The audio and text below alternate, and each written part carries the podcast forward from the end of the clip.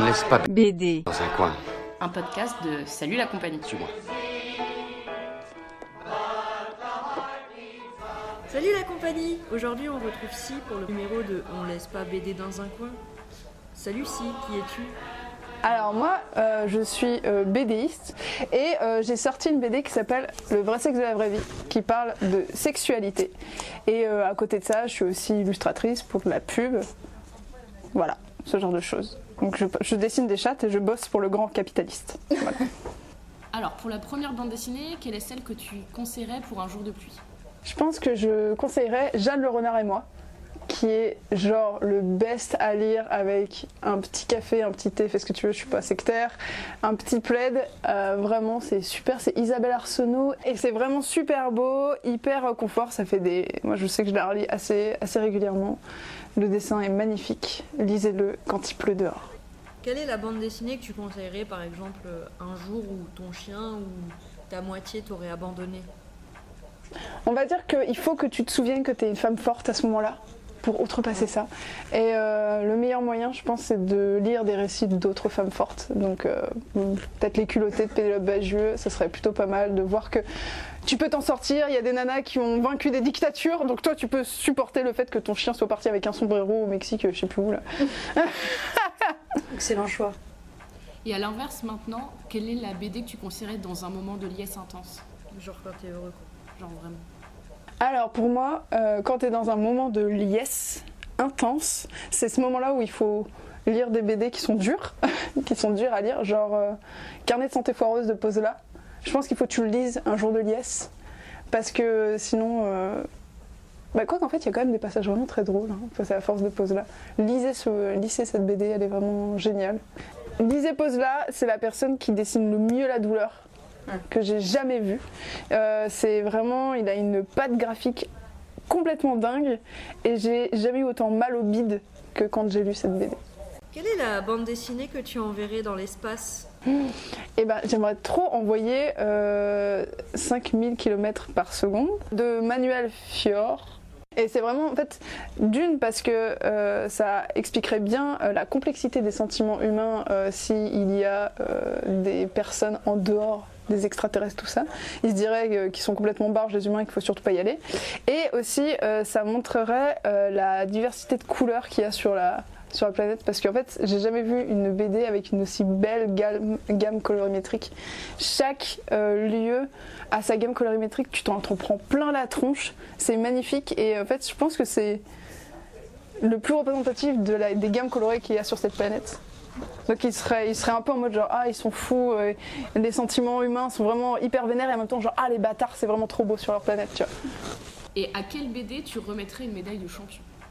J'aimerais trop la remettre à une BD que j'ai énormément lue, euh, qui s'appelle Fable nautique de Marine Blandin.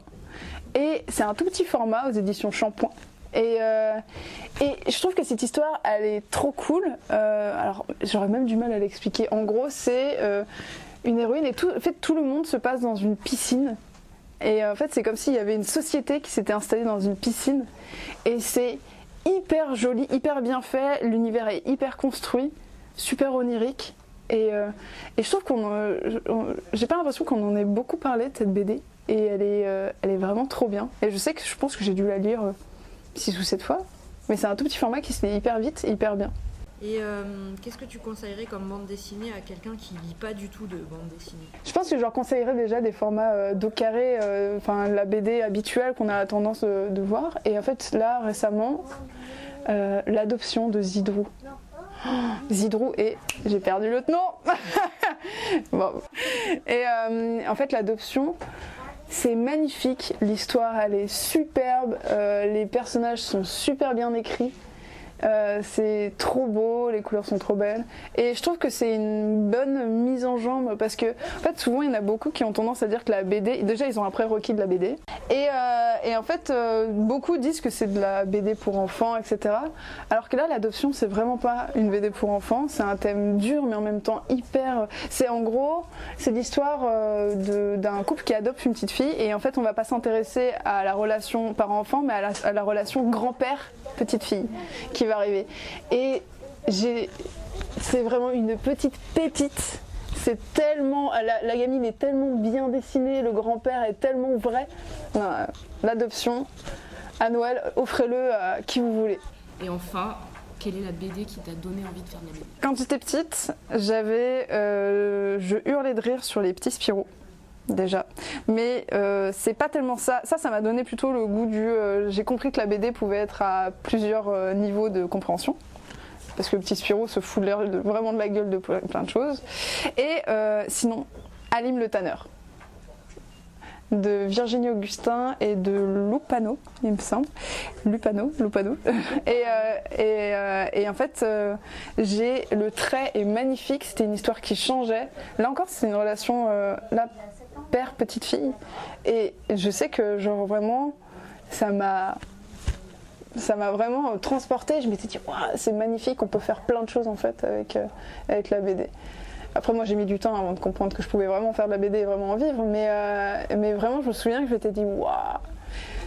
Et j'adorais aussi euh, Atalante, Didier Chris. Moi, quand je regarde, c'est un petit peu ma Madeleine de Proust, même si maintenant je suis plus dans cette, euh, dans cette mouvance-là, euh, édition Soleil, etc. Mais euh, j'étais euh, j'étais fan d'Atalante parce que déjà c'était une héroïne, une héroïne fille.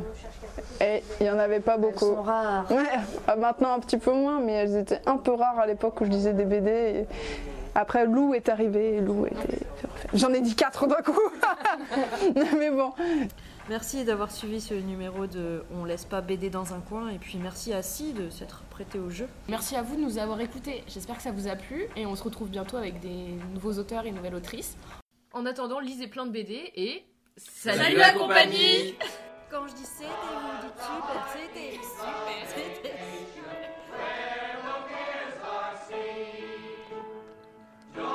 Vous êtes encore là, c'est sûrement que ça vous a plu. Alors n'hésitez pas à mettre euh, un cœur, des étoiles, euh, un pouce en l'air selon la plateforme sur laquelle vous êtes et, euh, à le partager. Ça nous aidera à nous faire connaître et, et ça c'est plutôt chouette. À bientôt